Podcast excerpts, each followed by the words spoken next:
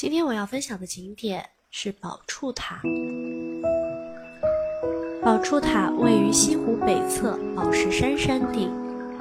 始建于吴越国时期，距今已有一千多年的历史。吴越国的最后一任皇帝钱弘处，为了百姓不受战乱之苦，保境安宁，纳土归宋。大臣吴延爽为祈求钱弘处能平安归来，便命人修建了这座宝柱塔，意喻着保佑钱弘处可以平安归来的意思。由元至明清，宝柱塔六次毁坏，六次重建，现存的砖塔为六面七级，是一九三三年。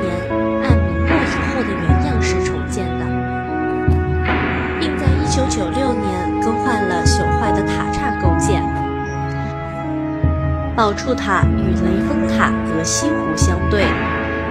素有“雷峰似老衲，宝柱如美人”，南北相对峙，一湖映双塔。